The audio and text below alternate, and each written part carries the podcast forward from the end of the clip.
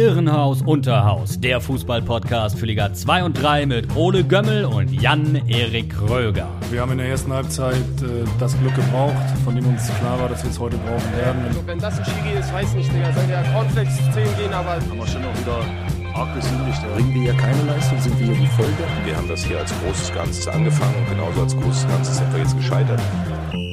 Pfefferfuß. Hallo und herzlich willkommen auch im neuen Jahr bei Irrenhaus Unterhaus, eurem Lieblingspodcast in der zweiten und dritten Liga. Wir haben ein neues Jahr und ähm, ja, New Year, New Me, pflege ich ja immer zu sagen. ja, gewohnt äh, qualitätsreich bleiben wir natürlich trotzdem, aber sogar noch ein, ein Stückchen besser als im letzten Jahr, oder Ole? Wie soll das denn gehen? Wie soll das denn gehen? Frohes neues Jahr erstmal. Ähm, ja, auch ich in meinem doch recht fortgeschrittenen Alter habe den Silvesterkater endlich ausgeschlafen und bin bereit, zwei Wochen heute später. endlich wieder, genau, zwei Wochen später endlich einzusteigen in die neue, beziehungsweise die zweite Saisonhälfte Irrenhaus Unterhaus, euer Lieblingspodcast für Liga 2 und 3. Bisschen mehr Enthusiasmus hier. Ist doch geil. Wir sind Ja, wieder da, wir sind wieder ja, zurück. ja. Die Du Leute haben darauf gewartet und äh, ja, endlich geht's wieder los. Es war eine lange, harte Zeit mit schlechtem Wetter, steigenden äh, Viruszahlen und keinem Fußball. Also wirklich, wirklich äh, schwer durchzumachen. Aber wir haben es beide, ähm, beide überlebt, unbeschadet. Äh. Noch. Ja, Aber ja, ich freue mich ganz besonders, dass wir heute hier wieder sitzen im Jahr 2022. Also Ja. jetzt schon echt äh, eine ganz schöne Zeit lang, die wir den Spaß hier machen und äh, nach wie vor mit großer Freude an der Sache. Absolut. Und du hast ja gerade angesprochen, äh, die steigenden Inzidenzen und das schlechte Wetter. Äh, da kann man ja sagen, im Winter alles wie immer ähm, und auch alles wie bisher. Das ist natürlich äh, jetzt immer noch so, leider. Aber Fußball gibt es wieder. Zweite, dritte Liga. Das erste Wochenende liegt hinter uns. Und ähm, ich würde sagen, wir starten mal rein mit der dritten Liga. In der dritten Liga, äh, da war das Thema Corona auch schon wieder, ähm, ja, häufiger ein Problem und Thema, wie äh, überall sonst auch. Denn nämlich Omikron präsent. Ja. Omikron präsent, sehr gut, sehr gut platzierter Wortwitz. ähm, nämlich Viktoria Berlin, Türkgücü München und der FSV Zwickau, die hatten allesamt äh, Corona-Fälle und durch diese Corona-Fälle hatten sie in ihren Teams weniger als 16 einsatzfähige Spieler zur Verfügung und genau deshalb wurden auch ihre Spiele verlegt am Wochenende und so kam es dann, dass am Samstag nur vier Spiele planmäßig stattfanden um 14 Uhr. ja. Ja, Darunter aber Gott sei Dank die beiden äh, Hammer-Top-Spiele, über die wir auch gleich reden möchten. Ja. Vorher möchte ich aber noch mal einmal äh, was zum Transferfenster sagen. Das ist jetzt ja schon seit einiger Zeit offen. stimmt. Und du, ich habe mir die dritte Liga mal angeschaut, da gab es ein paar Transfers ähm, und habe mir so meine Top 3 äh, rausgesucht. Du hast dasselbe nachher auch nochmal für Liga 2 gemacht, dazu dann Ja, später genau. mehr. Aber vielleicht wollen wir die erstmal gemeinsam durchgehen.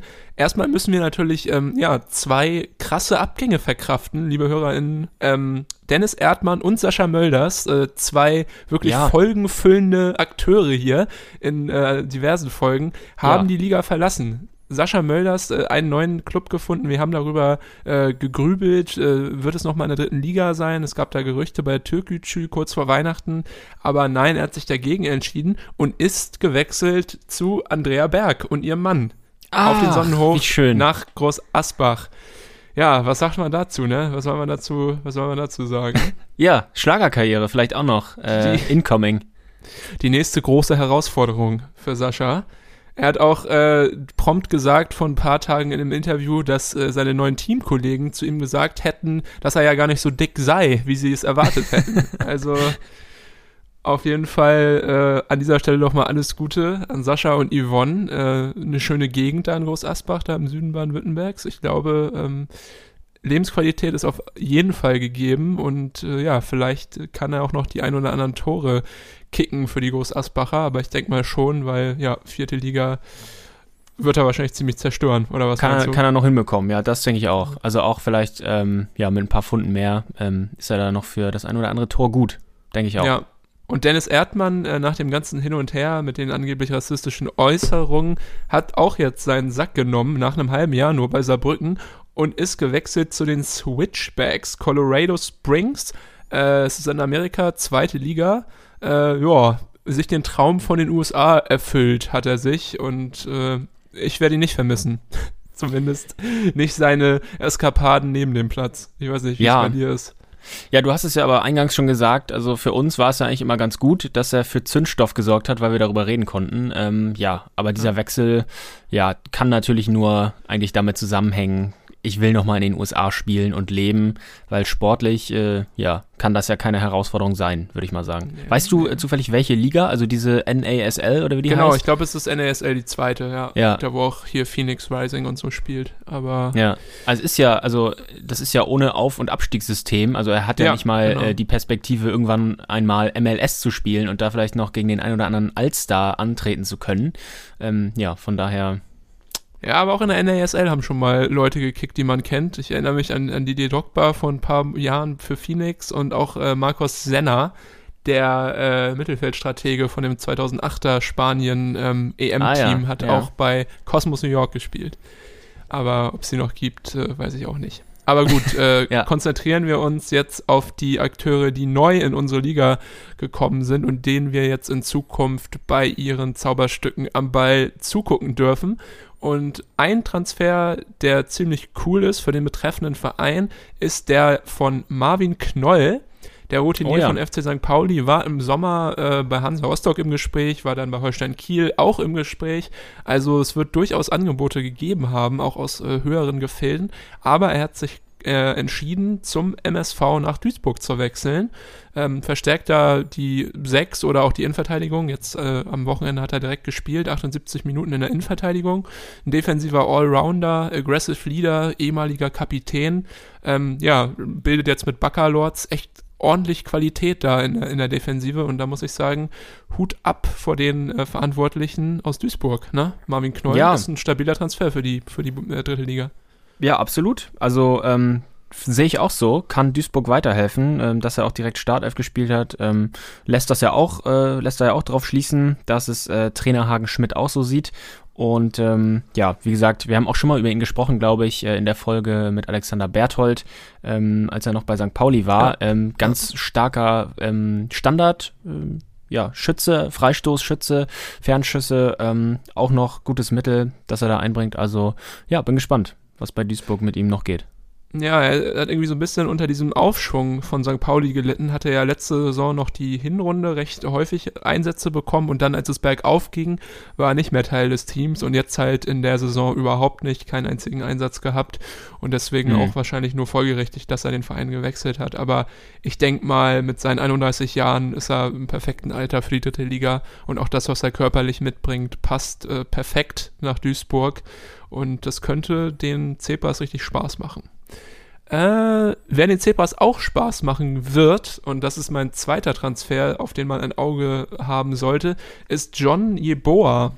Der ist äh, per Laie gekommen von Willem Twey, Tilburg, da wo Mhm. ja viele Deutsche spielen, unter anderem Ochi Ried und äh, Derek Köhn und äh, Mats Köhlert.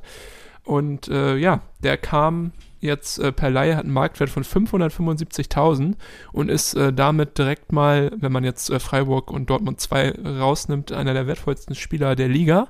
Ja, Und ja, hat diese Saison schon acht Spiele gemacht für Willem Twey, ähm, allerdings nur 70 Minuten aus dem Platz, äh, auf dem Platz gestanden und war mal ein richtiges Talent in der U19-Bundesliga für Wolfsburg, hat äh, mal 20 Tore und 10 Vorlagen in 19 Spielen gemacht, 18, 19. Also äh, richtig Potenzial, der Junge. Und ist auch erst 21. Also das könnte auch den Duisburgern ähm, nochmal einen richtigen Boost geben. Und gerade wenn man halt schaut, wo sie sind in der Tabelle auf Platz 18, ähm, ja. können sie das äh, ja sehr gebrauchen, denke ich. Oder was äh, meinst du? ja, voll. Ähm, ja, Offensivmann ähm, sehe ich gerade recht klein, also wird er, glaube ich, recht wendig sein. Wuselig. Ähm, ja. Wuselig, also ja, kann ich mir auch gut vorstellen, dass äh, sowas Duisburg nochmal ganz gut zu Gesicht stehen wird, da im Abs Abstiegskampf. Ja, auf jeden Fall. Also der wurde eingewechselt, hat jetzt nicht direkt von Anfang an gespielt, aber ja, in seinen 21 Minuten äh, sah auf jeden Fall nicht schlecht aus. So kann ich das, glaube ich, festhalten. Ähm, die Nummer drei meiner äh, Transfer-Tops äh, ist ein bekannter Name, auch aus Liga 3. Es ist Pasi Sohm, ähm, der Stürmer aus dem schönen Ort Künzelsau. Sein Geburtsort Künzel wird wahrscheinlich Künzels Au ausgesprochen. Ich finde es aber Ja. lustiger, einfach Künzelsau zu sagen. Passison aus Künzelsau gewechselt von Dynamo Dresden, ähm, wo er wirklich in der Drittligasaison vergangenes Jahr echt ein Leistungsträger war und auch sieben Tore gemacht hat. Ähm, dieses Jahr nur acht Einsätze in der zweiten Liga und deshalb äh, der Wechsel zu Waldhof Mannheim. Und äh, ja, mit äh, Martinovic und äh, unserem französischen Batman äh, bildet er jetzt da auch echt eine beeindruckende Strikeforce vorne drin, finde ich. Ja, ach, crazy. Das habe ich äh, zum Beispiel gar nicht mitbekommen, äh, dass der zum Waldhof ist. Äh, ja, krass. Also der Waldhof, äh, wie gesagt, wird immer Ist ernst da. Ja, vor drei Tagen ist es erst passiert. Ja, auf Ja. jeden Fall. Ja. Gerade auch äh, tabellarisch sieht es ja auch ganz gut aus. Und Sohm, gerade auch in der 1920er-Saison für Halle gezeigt, dass er weiß, wo das Tor steht. Damals zwölf Tore, sieben Vorlagen und ja, vorher viele Jahre in Groß Asbach verbracht. Aber sicherlich auch jemand, der mit seinen 30 Jahren ähm, genug erlebt hat, um wirklich nochmal für den Unterschied zu sorgen in der dritten Liga. Und egal ob als Joker oder, oder unangefochtene Stammkraft, das wird man sehen, kann er auf jeden Fall dem Waldhof weiterhelfen, denke ich. Ja, alles klar. Gut. Das ist eigentlich äh, wie gemacht für eine Überleitung, denn ähm, zwei Teams, die in unmittelbarer Nähe des Waldhofs äh, sich in der Tabelle befinden, sind der erste FC Kaiserslautern und der SV Meppen. Die haben nämlich am, Sams am Samstag trotz äh, der Spielabsagen ähm, ja auf dem Feld gestanden. Ähm, sie konnten spielen. Kaiserslautern, ähm, ja, Ole mit Tradition, ähm, muss ich äh, ja auch direkt mal zum neuen Jahr sagen, sollte man nicht bekanntlich, äh, bekanntlich nicht brechen. Ähm, Meppen hat sich da aber eine besondere Tradition mittlerweile ausgedacht, denn äh, wo wir auch gerade bei den Transfers waren, äh, sie haben Ja. einen Spieler wiedergeholt, Mike Steven Beere, den sie Ja, schon ja. zweimal für Rückrunden verpflichtet hatten. Und zwar einmal in der Rückrunde der Saison 17-18 und dann ja auch im letzten Jahr. Äh, da hatten wir auch über ihn gesprochen. Äh, jetzt hat er schon wieder einen Halbjahresvertrag bekommen.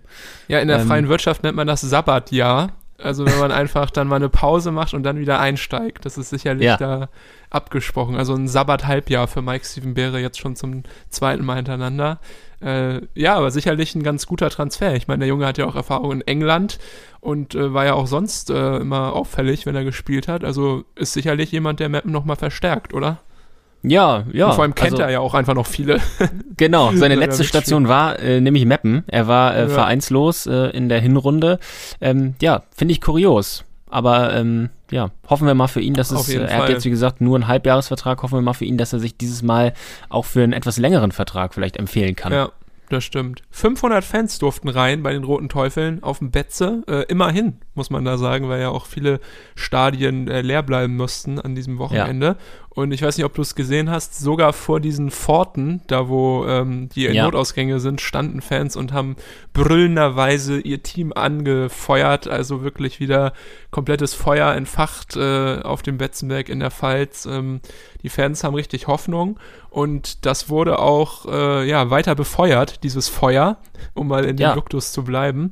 Denn ähm, Kaiserslautern hat äh, seine Heimstärke ausgebaut, die Heimserie, und mit 4 zu 0 gewonnen. Äh, ein richtig starker Auftritt, äh, vor allem weil Meppen ja auch echt ein gutes Team ist dieses Jahr. In der siebten Minute ging es direkt los. Äh, Boris Tomiak, der Innenverteidiger, nach einer Billardecke zum Schuss gekommen und hat äh, ein schönes Tor gemacht. Und äh, davor war es auch eigentlich nur der erste FCK, der das Spiel gemacht hat. Und ähm, ja, folglich äh, diese Druckphase, äh, wenn man die nicht übersteht, denn das ist ja häufig so, dass ein Team einbricht und so ist das äh, bei Meppen äh, dann passiert, denn zwei Minuten später gab es direkt das zweite. Ähm, Kenny Prinz Redondo äh, ist echt ein Chancentod, also ist auch schon die letzten zwei Jahre so gewesen. Ich habe das Gefühl, der hat echt äh, immer Pech. Also es ist schnell und, und flink und hat also kreiert so, so oft äh, gute Chancen, Mhm. aber trifft echt nur selten. Und so war es auch bei dem Fall in der neunten Minute, da hat äh, Felix Götze von rechts eine super Flanke geschlagen und Redondo verpasst mega knapp.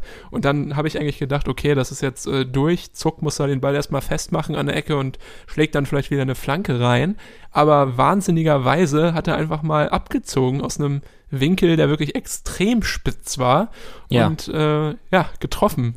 Also was für ein geiles Tor, ne? Eigentlich für mich das Ja. Tor des Spieltags. Ich weiß nicht, wie Ja, du das gesehen hast.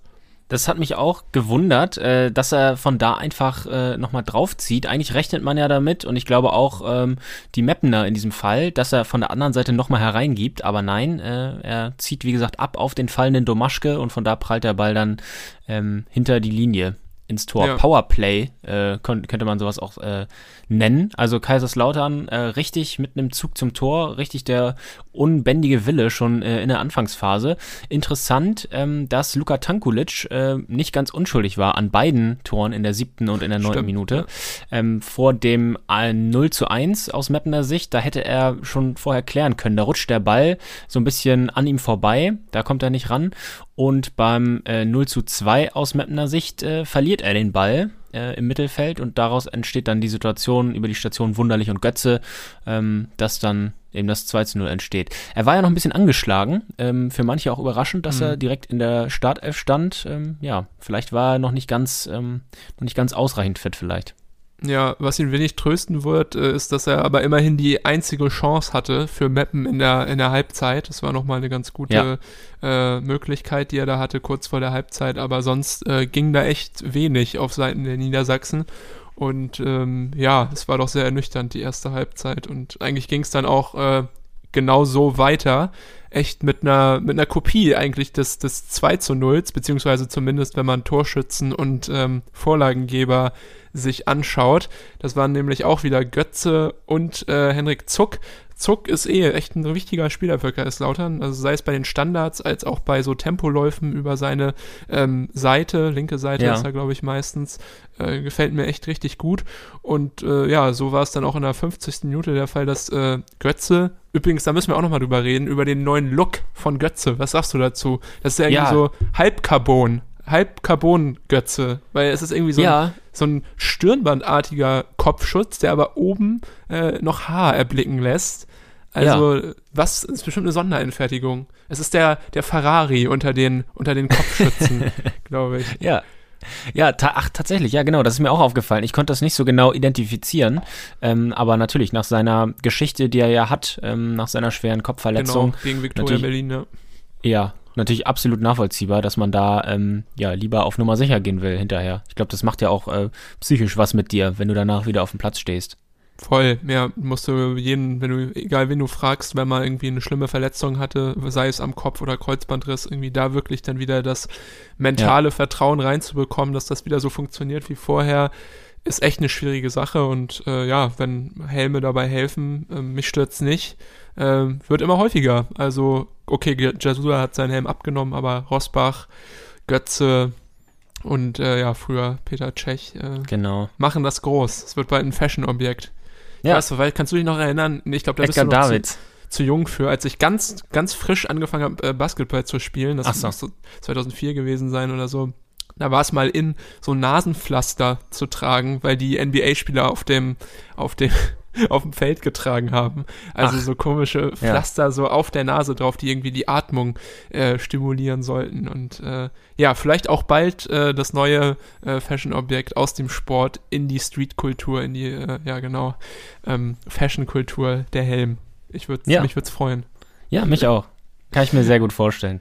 Ja, aber nochmal, um noch zurückzukommen, wie hast du das Tor gesehen? 50. Minute, ähm, komplette Passivität von den Mappenern, oder? Ich wollte es gerade sagen, ja. Meppen äh, lässt da viel zu viel Raum im Strafraum, weil man muss sich auch anschauen, Götze darf echt innerhalb des Meppener Strafraums da unbedrängt von halb rechts äh, den flachen Ball eben aufs lange Eck geben und da steht äh, dann schon wieder Zuck, wie du es auch schon gesagt hast. Ähm, ja, Meppen irgendwie zu passiv, nicht auf der Höhe und äh, schlechte, eine schlechte Besetzung der eigenen Box, so hat es auch äh, Trainer Rico Schmidt am Ende äh, nach dem Spiel am Mikrofon von Magenta Sport gesagt.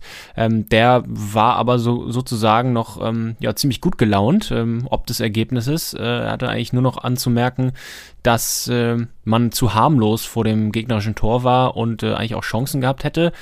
Gab es mit, also sehr, sehr wenige gute Chancen gab es. Ähm, klar, man war zu harmlos, aber ja, ähm, Rico Schmidt nicht so schlecht gelaunt, wie ich es äh, gedacht hätte, tatsächlich. Ja, wahrscheinlich immer noch äh, im, auf dem Hoch von dieser kompletten Hinrunde. Ist, was ja auch verständlich ist. Und Ja, wie gesagt, bei Kaiserslautern, ähm, klar, man sollte sich nicht so präsentieren, aber die Tatsache, dass man dort verliert in Kaiserslautern auf dem Betzenberg, ist jetzt auch nicht so schlimm.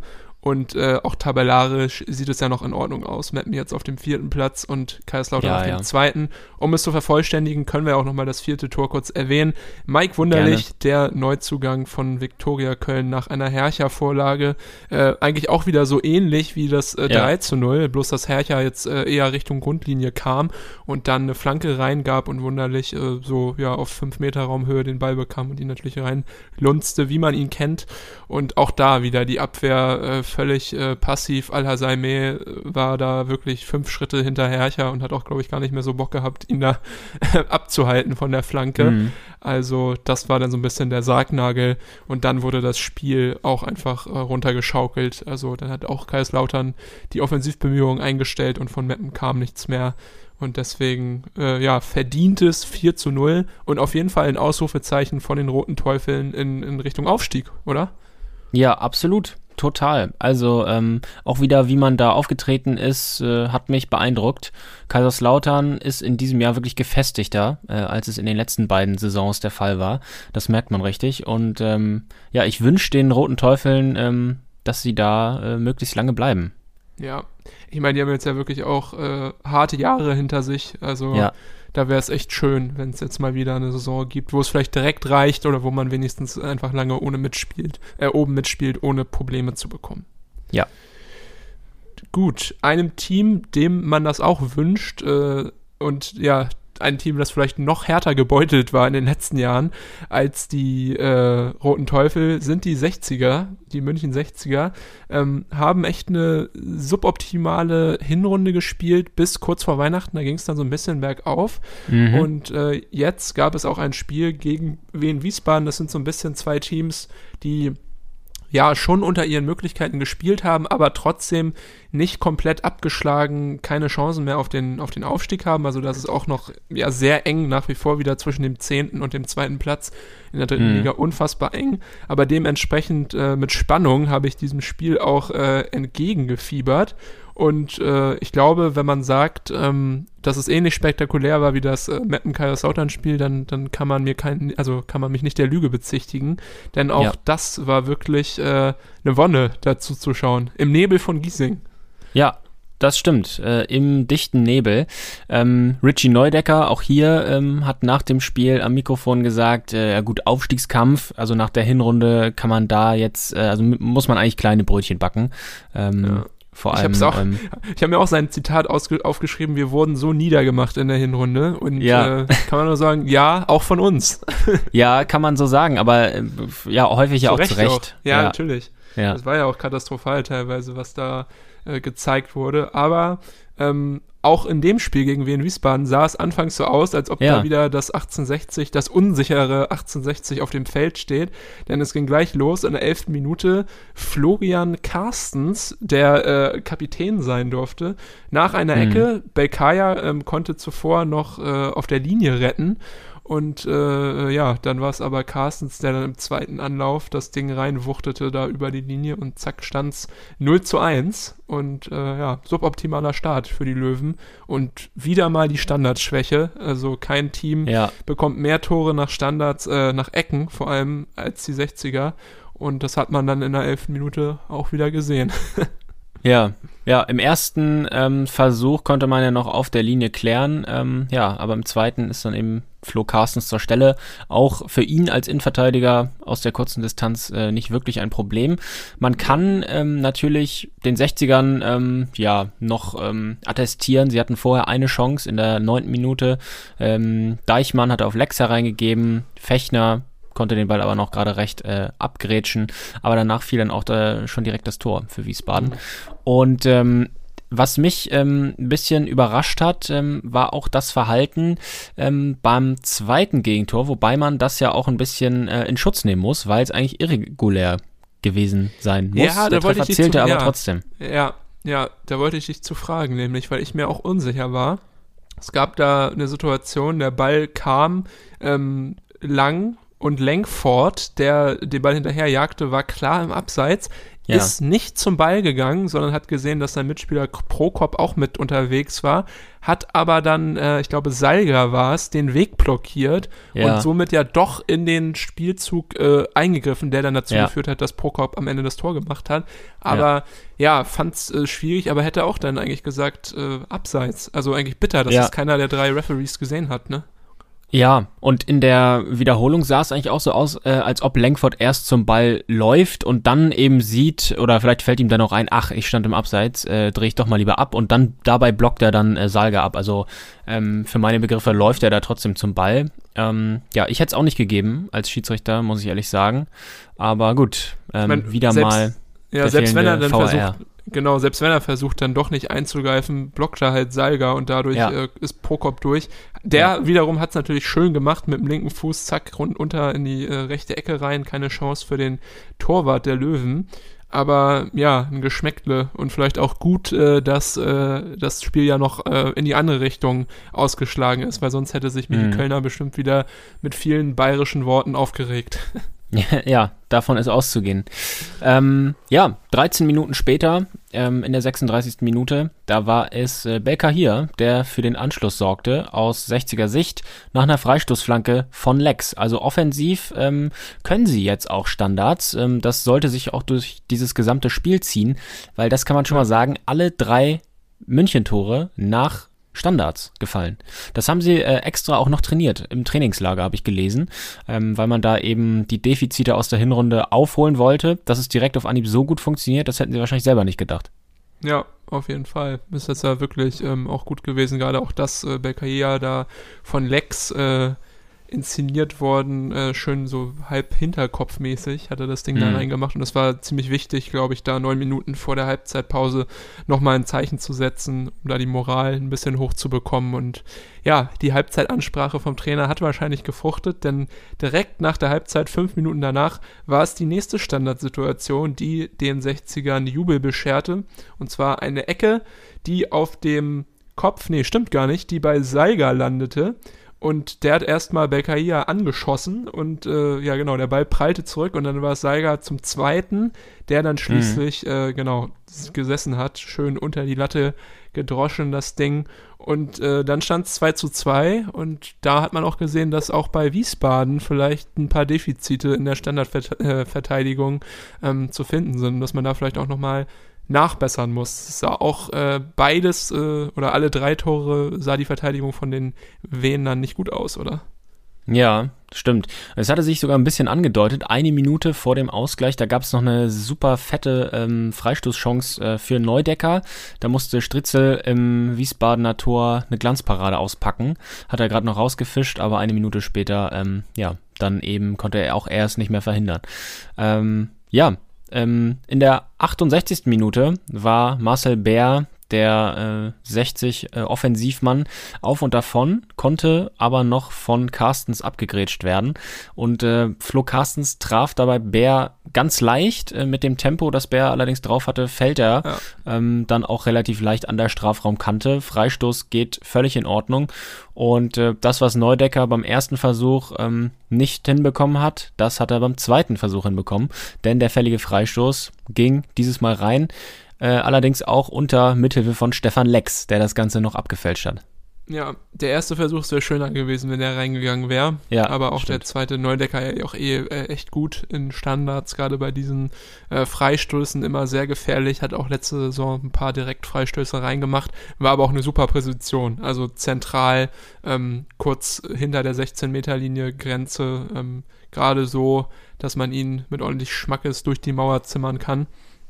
Und äh, ja, an der Stelle keine Vorwürfe an Stützel, den kann er natürlich nicht halten. Ähm, ja, aber da war das Spiel gedreht und wirklich viel passiert ist danach auch nicht mehr. Nee, stimmt. Also, am Ende der dritte Sieg in Folge für 1860 München. Das bedeutet Platz 8. Respekt, ja. Und ähm, ja, nächste Genau. Woche gibt es das kleine Stadtduell gegen Türkgücü, aber vorher Aha. noch am Dienstag das äh, Irrenhaus-Pokalduell gegen den Karlsruher SC.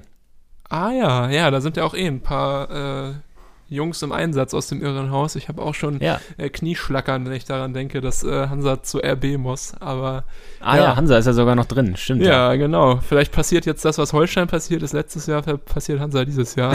Aber Ja, so ganz glaube ich da nicht noch dran. Aber ja, auf jeden Fall nicht vergessen, äh, DFB-Pokal diese Woche. Wir sind auch dabei, auf jeden Fall.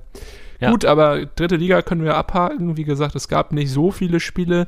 Die wichtigsten äh, haben wir besprochen. Tabellarisch hat sich jetzt noch nicht so viel verändert.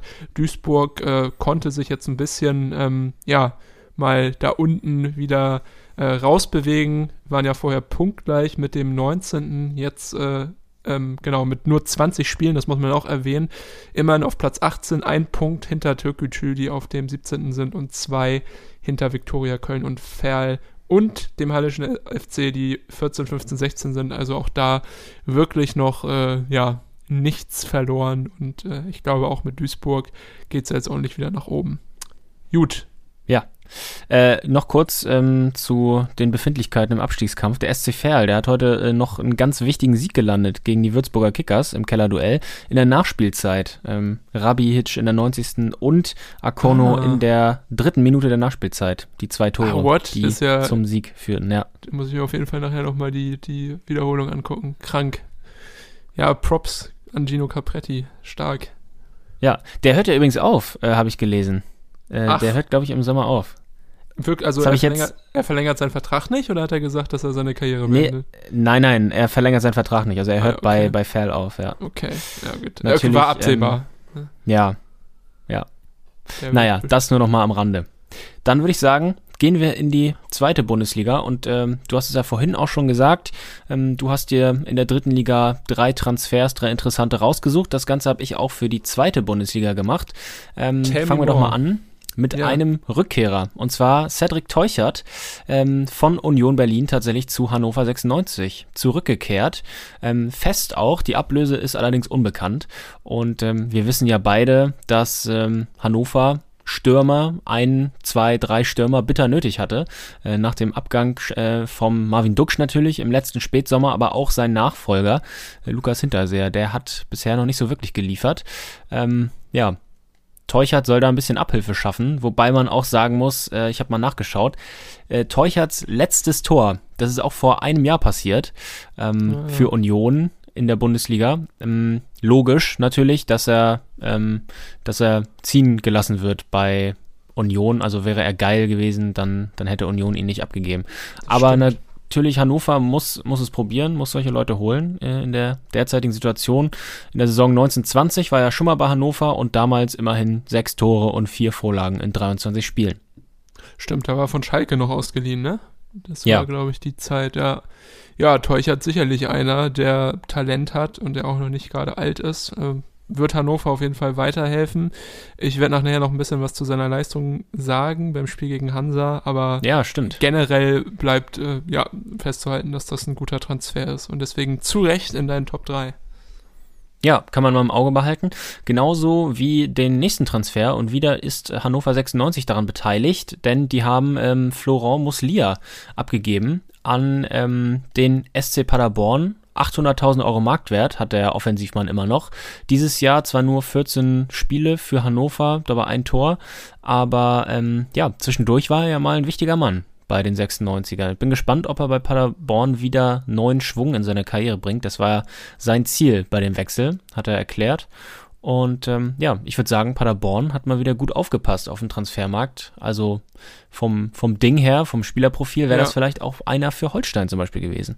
So ein quirliger Ja. Offensivmann, ähm, Stimmt, ablösefrei zu haben, nicht schlecht auf jeden Fall. Hat, hat Holstein schon irgendeinen äh, Wechsel bekannt gegeben oder haben die noch gar keinen? Im Winter nicht, nee. Kein Ah, okay. abgegeben, kein äh, dazugeholt. Glaubst du, da kommt noch was? Oder Ich glaube nicht, ehrlich gesagt. Ähm, ja, man hat ja jetzt auch wieder gute, einigermaßen gute Leistungen gezeigt. Da können wir auch gleich nochmal drüber reden.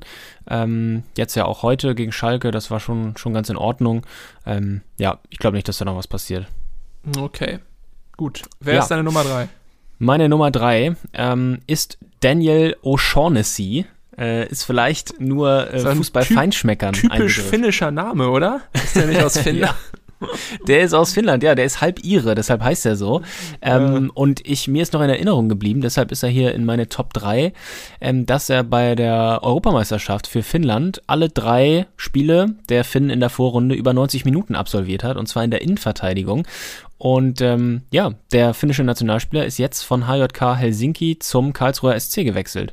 Da habe ich mich doch ein bisschen gewundert, ähm, woher der KSC da schon wieder diese Connection äh, geschmiedet hat. Ähm, ja, Gutes 500.000 Euro. Marktwert. Ja. Ja. Ähm, ja, hat mich überrascht. Erinnert mich auch ein bisschen an den Wechsel von äh, Kevin Wimmer in der letzten Winterpause. Da hatten wir auch an dieser Stimmt, Stelle darüber ja. geredet. Ähm, genau. Auch Innenverteidiger, mittlerweile auch gar nicht mehr beim KSC aktiv, ähm, aber passt so ein bisschen in diese Kategorie. Ja, hoffen wir, dass O'Shaughnessy eine wichtigere Stütze wird, als, als Wimmer sie war letztes Jahr. Aber ja, klingt auf jeden Fall nach einem großen Namen mit Weltmeisterschaftserfahrung nicht schlecht, KSC. Gut, ähm, wollen wir in den Spieltag gehen? Sehr gerne. Ich würde es nämlich gern schnell hinter mir haben, über dieses Spiel Ja. zu reden. Deswegen, äh, wenn du mir den Vortritt lässt, würde ich über Hansa Natürlich. gegen Hannover reden. Äh, Ja. Freitagabend ging's los, parallel zu Dynamo Dresden gegen HSV, ähm, was äh, übrigens 1 zu 1 ausging. Also auch da nicht Ja, so das habe ich mir angeschaut am Freitagabend. Ah ja, okay. Äh, auch da nicht so ein super Ergebnis. Aber ja, Hansa gegen Hannover war wirklich wieder der Klassiker und beispielhaft für die Probleme, die Hansa hat. Ähm, wirklich die erste Halbzeit hat Hansa extrem dominiert. Ähm, es war ein toller Auftritt, der wirklich begeistert hat. Aber wie immer wurden die Chancen nicht genutzt und mittlerweile bin ich es leid. Also wie gesagt, in der Mhm. ersten Halb, äh, in der ersten Hälfte der Saison hatte man, oder das weißt du ja auch, hatte ich immer mal wieder auch bei Niederlagen ähm, gar nicht irgendwie so ein schlechtes Gefühl oder ein Goal auf die Mannschaft, weil sie eigentlich immer gute Leistung gebracht haben und auch ähm, Spielanteile äh, gehabt haben. Bloß halt einfach die Dinger vorne nicht gemacht haben. Aber es zieht sich jetzt gerade in dieser Durststrecke, die ja ähm, begonnen hat, äh, auch bei Hansa schon vor fünf Spielen. Seitdem gibt es nämlich keinen Sieg mehr und äh, ja, zieht sich jetzt einfach immer weiter und äh, genau so fällt Hansa jetzt halt immer weiter zurück in der Tabelle, so dass sie im Moment nur noch auf Platz 15 stehen. Und äh, genau das hat man halt auch wieder gesehen, dass, glaube ich, die Spieler nach wie vor daran zu, zu knabbern haben und das Mhm. noch nicht so weggesteckt haben oder nicht mehr so frei aufspielen, wie vielleicht zwischenzeitlich mal das in der Saison der Fall war. Äh, am Ende stehen sieb ja, sorry. Ja, nee, ich wollte nur fragen, findest du denn, dass äh, offensiv die Qualität nicht da ist? Wenn du sagst, äh, Hansa hat, hat gut gespielt, besonders in der ersten Halbzeit. Ich habe gerade mal äh, mir das aufgerufen, Duljevic haben gestartet äh, mit Verhook und Breyer. Dann ist ja später noch Munsi reingekommen oder auch der Neuzugang ähm, Nils Fröhling. Ähm, Ja. ja. das sind doch alles, also es wird probiert. Äh, alle werden mal rangelassen. Woran liegt es? Haben die Man- einfach alle Pech? Ja, man muss halt sagen, dass die Qualität natürlich, also jeder einzelne Spieler hat seine Skills. Also Verhook ist der beste Finisher, Duljevic mit Abstand der beste Dribbler. Also es war wieder so krank, was der da abgeliefert hat gegen Hannover. Also wie viel äh, Magnuts der geschoben hat und auch äh, Körpertäuschung. Also das macht richtig Spaß, Duljevic beim, beim Kicken zuzuschauen. Zu, zuzuschauen. Dafür hat er halt keinen Abschluss, hat eine hundertprozentige Chance vergeben ähm, in der ersten Halbzeit, Okay. wo er ihn noch hätte machen müssen. Aber genau, das ist halt das Problem, dass diese Spieler in gewissen Phasen des Spiels wirklich gut sind und ihre Qualität zeigen. Bei Mamba und Munsi, die jetzt nicht mehr so häufig Einsätze bekommen, ist es die Schnelligkeit und äh, ja, sie scheitern halt einfach vor dem Tor und generell kann man halt bei Hansa sagen, wenn Verhook nicht den Abschluss macht, dann ist es halt meistens kein Tor und äh, ja, da halt nicht so oft in Szene gesetzt werden konnte, ähm, sah es echt schlecht aus. Aber die Qualität ist da. Es muss halt bloß irgendwie ähm, ja nochmal mehr am Abschluss gearbeitet werden. Das ist halt das Problem, Ja. weil es kann nicht sein, dass nur der, der einzige Stürmer da vorne drin trifft.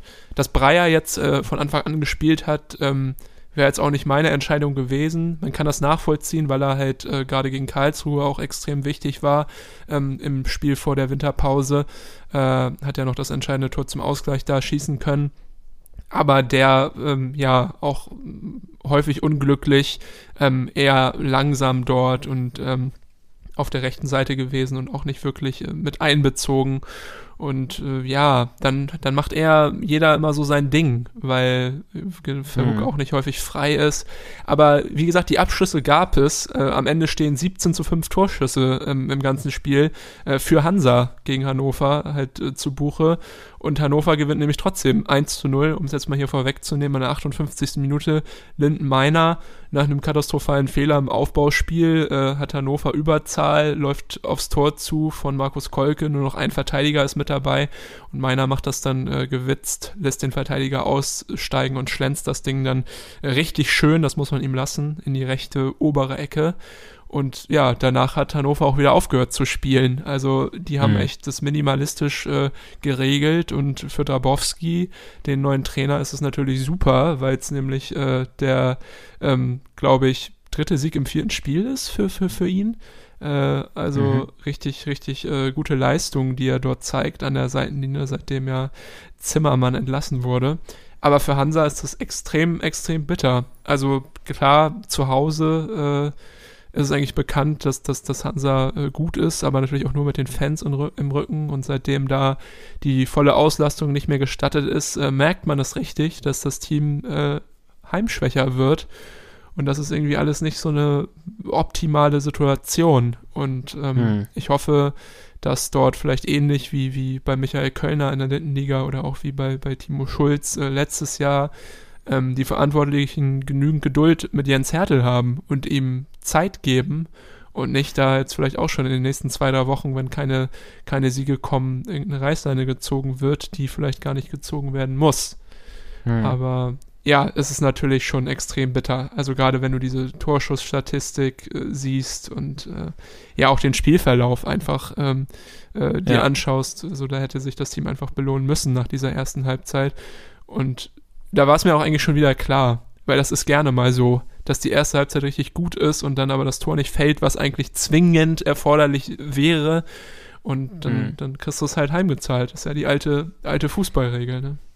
Ja, ja, bitter auch natürlich, dass es äh, ausgerechnet so ein Spiel, was dann ähm, so eine Dramaturgie hat, äh, aus Hansa Sicht dann ausgerechnet gegen Hannover passiert, die ja punktgleich waren genau, vor dem Spiel. Ähm, ja. Direkter Konkurrent, das schmerzt natürlich nochmal doppelt dann.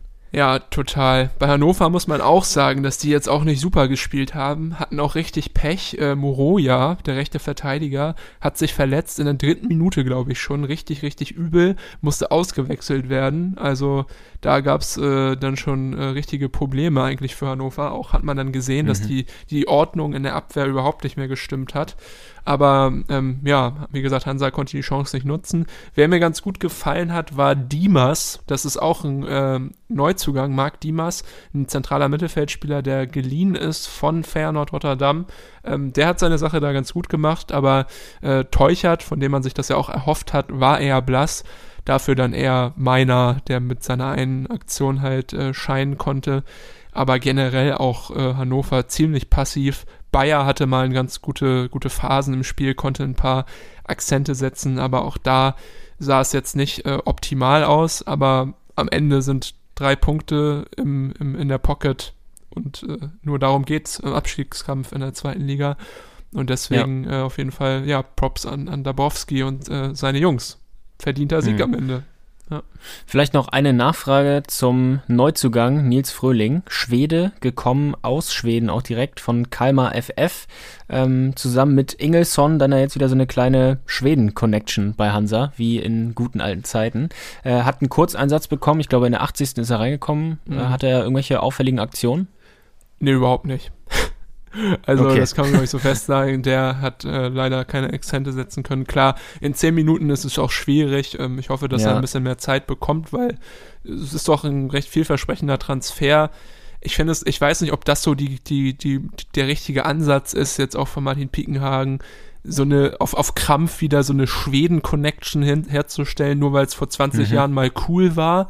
Also es müssen halt auch ja. einfach Spieler sein, die, die, die funktionieren. Und Ingelsson hat ja so ein bisschen seine Wehwehchen, aber sicherlich auch Potenzial. Und äh, ja, Fröhling äh, muss man einfach mal abwarten, wenn er mehr, mehr Zeit bekommt. Vielleicht jetzt im nächsten Spiel ja mal 20 Minuten oder halt ein bisschen länger, dann kann ich es beurteilen. Aber so, ja, ähm, ja ist es einfach schwer und äh, ich würde mir ja, mich jetzt noch nicht dazu hinreißen lassen, ein Urteil ähm, mir ein Urteil zu Ja. erlauben. Aber Okay. auf dem Papier ein Transfer, über den ich mich gefreut habe und wo ich auch glaube, dass er Hansa helfen kann. Weil, wie gesagt, offensiv abschlussstarke Spieler braucht man. Ja, alles klar.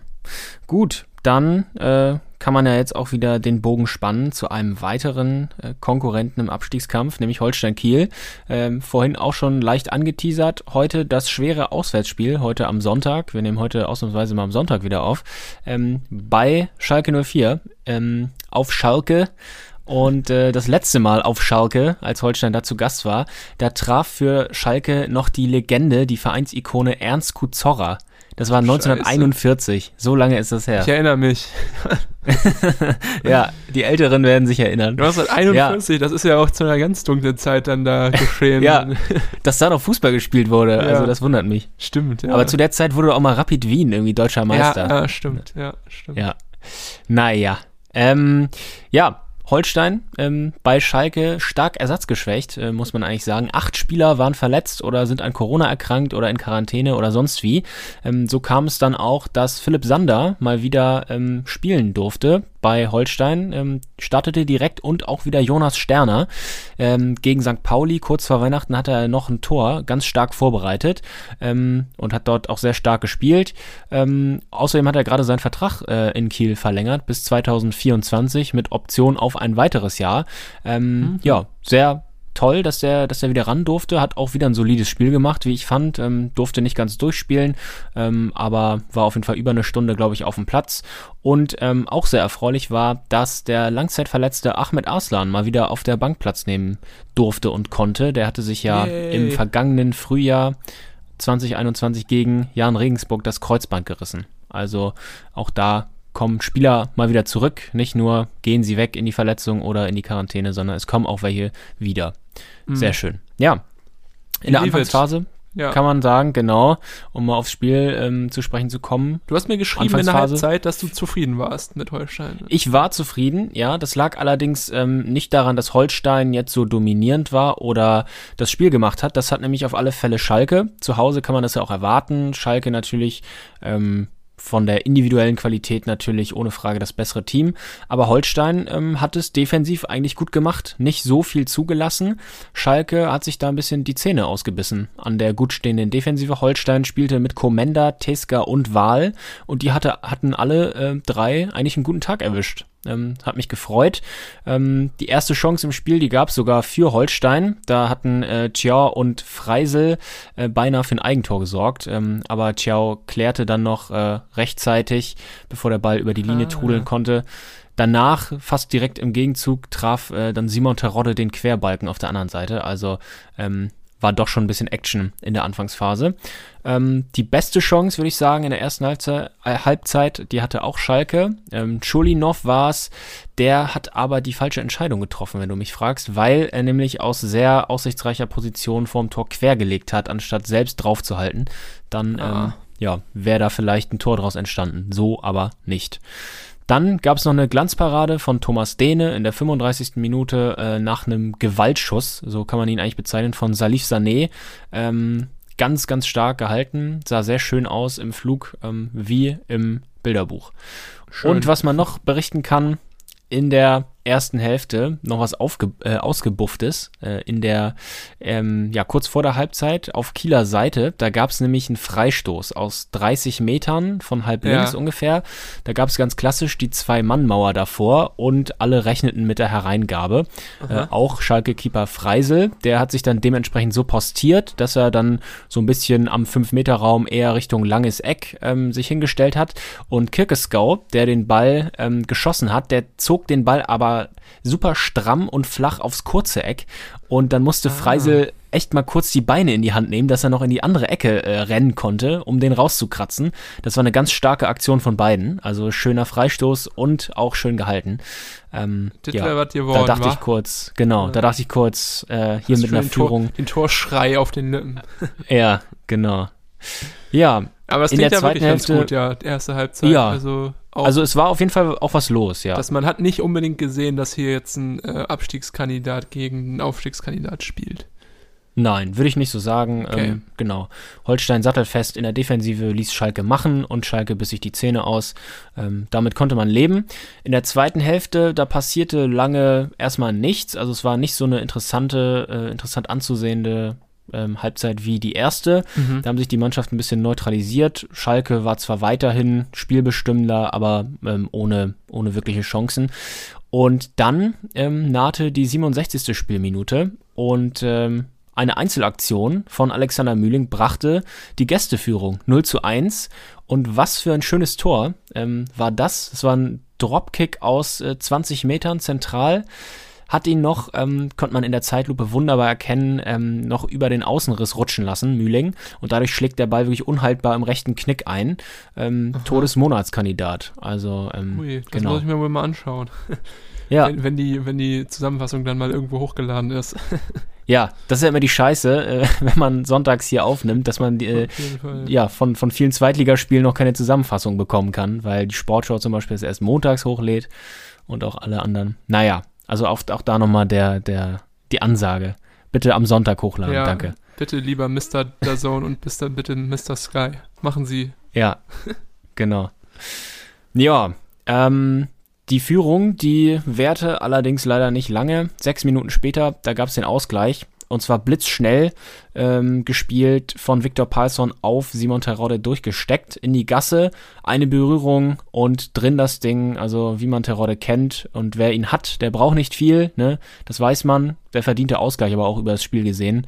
Ähm, unentschieden auf jeden Fall das äh, gerechte Ergebnis. Da passierte auch nicht mehr wirklich viel in der Nachspielzeit. Ähm, 90. plus erste Minute gab es äh, noch eine Kopfballgelegenheit von Itakura, äh, aber auch da Thomas Dehne zur Stelle. Also alles in allem, ja, ähm, kann man mit dem Punkt natürlich leben ähm, als Holstein-Fan. Ähm, einen Punkt auf Schalke zu holen, das ist äh, allemal in Ordnung. Gute Defensivarbeit war da der Schlüssel für Holstein und ähm, ja, für Schalke war auch nicht wirklich mehr drin, würde ich sagen. Deshalb Ja. ist Schalke jetzt statt auf dem Relegationsplatz, hätten sie mit einem Sieg werden können, äh, stehen sie jetzt auf Rang 6.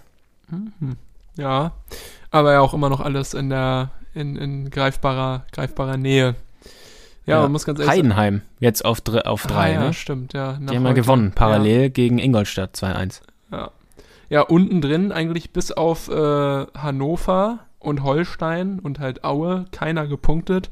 Also das ist vielleicht das Einzige, was man als Hansa-Fan positiv mitnehmen kann aus dem, aus dem Spieltag, dass man halt noch nicht auf dem 16. Platz äh, steht, weil halt auch Sandhausen wieder verloren hat. Aber Aue auch mit einem Achtungserfolg gegen St. Pauli, zweimal geführt, 2 zu 2 gespielt, äh, nicht schlecht. Vielleicht äh, wird sich da auch nochmal zurückgemeldet. Äh, hat man fast das Gefühl, Ja, wirklich. ich. Ne? Also, Ja. Auch ja ganz bitter erst äh, in der dritten Minute der Nachspielzeit noch den Ausgleich bekommen Ja. von St. Pauli. genau. Also wirklich am Rande einer Niederlage den Tabellenführer gehabt. Das muss man auch erstmal schaffen und das als ähm, Tabellenvorletzter. Ja, ja. Ja, die Mannschaften der Stunde wahrscheinlich Werder Bremen, äh, seit Ja. Ole Werners äh, Arrival da wirklich ungeschlagen. Nur Siege, Wahnsinn. Und ähm, ja, St. Ja. Pauli in einem Mini-Tief, jetzt seit drei Spielen nicht mehr gewonnen. Ähm, ja, vielleicht wird's doch nochmal spannend, weil Darmstadt 98 jetzt auch echt oben angedockt hat. Haben zwar nur unentschieden gespielt, aber nur noch ein Punkt hinter St. Pauli. Also, ähm, ja, die Top-Teams machen es genauso spannend wie die Teams aus der roten Zone. Und ich habe äh, Bock Ja. auf die kommenden Spieltage. Ja, total. Das geht mir nicht anders. Wir können ja hier nochmal ähm, als Service-Stück äh, nochmal sagen, wer aus dem Unterhaus ähm, am Dienstag und am Mittwoch im Achtelfinale kickt des DFB-Pokals.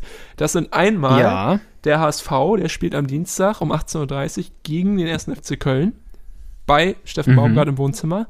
Dann zur selben Zeit, am selben Tag, 1860 gegen den KSC. Hast du schon angesprochen, das Irrenhaus-Unterhaus äh, Duell. Der FC St. Pauli spielt auch am Dienstag allerdings um 20.45 Uhr gegen Borussia Dortmund. Also wirklich eine harte Aufgabe, gerade weil Dortmund sich Das, jetzt auch so ein äh, bisschen eingegroovt hat. Oder, oder witterst Das, du da die äh, Überraschung?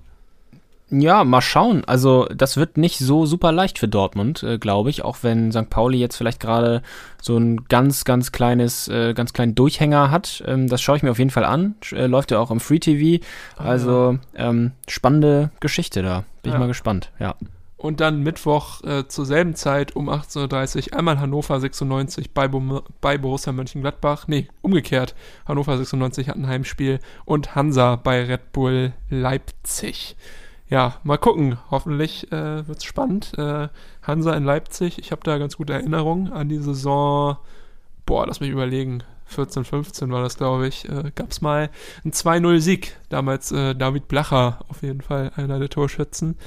Wer weiß, Ja, ja. ob äh, sowas wiederholt werden kann. Ich glaube, sogar Yusuf Paulsen war damals auch schon auf dem Platz. Das war das Aufstiegsjahr für Leipzig und ich glaube, er hatte auch schon in der dritten Liga noch ein Jahr gekickt für Leipzig. Ja, ich glaube auch, ja.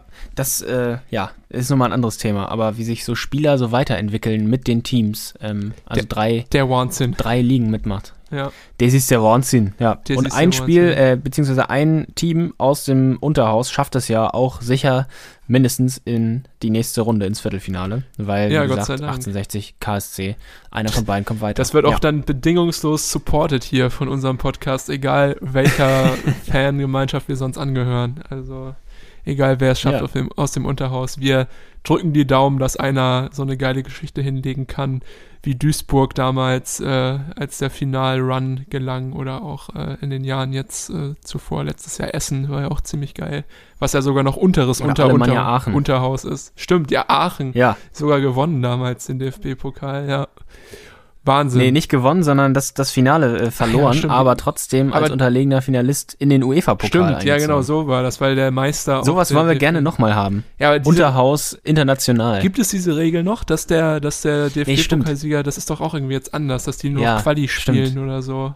Und Nee, das, das, das wurde ja mal gekippt. Ich glaube, ähm, wenn beide Finalisten schon für den Europapokal qualifiziert sind, dann wird er einfach in der Tabelle unten rangehängt. Ah, also ja. dann äh, in der Bundesliga der siebte oder so. Ja, Darf dann irgendwo Quali erste Runde mitzocken. Wahrscheinlich jetzt Conference League. Äh, ja. Ja. da, da will man wahrscheinlich auch gar nicht mehr dran Nee.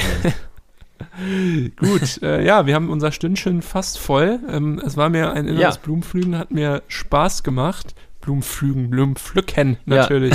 So gut, dass jetzt auch wieder Blumen. das jetzt wieder vorbei ist. Äh, wir hören uns äh, in der kommenden Woche wieder und können dann hoffentlich über schöne DFB-Pokalspiele und schöne Spiele der zweiten und dritten Liga reden. Äh, ich freue mich drauf. Ich hoffe, ihr auch, liebe HörerInnen. Macht Idiot und äh, bis nächste Woche. Auch an dich, Jan-Erik. Bis nächste Woche. Ja, bis nächste Woche. Ciao. Ciao.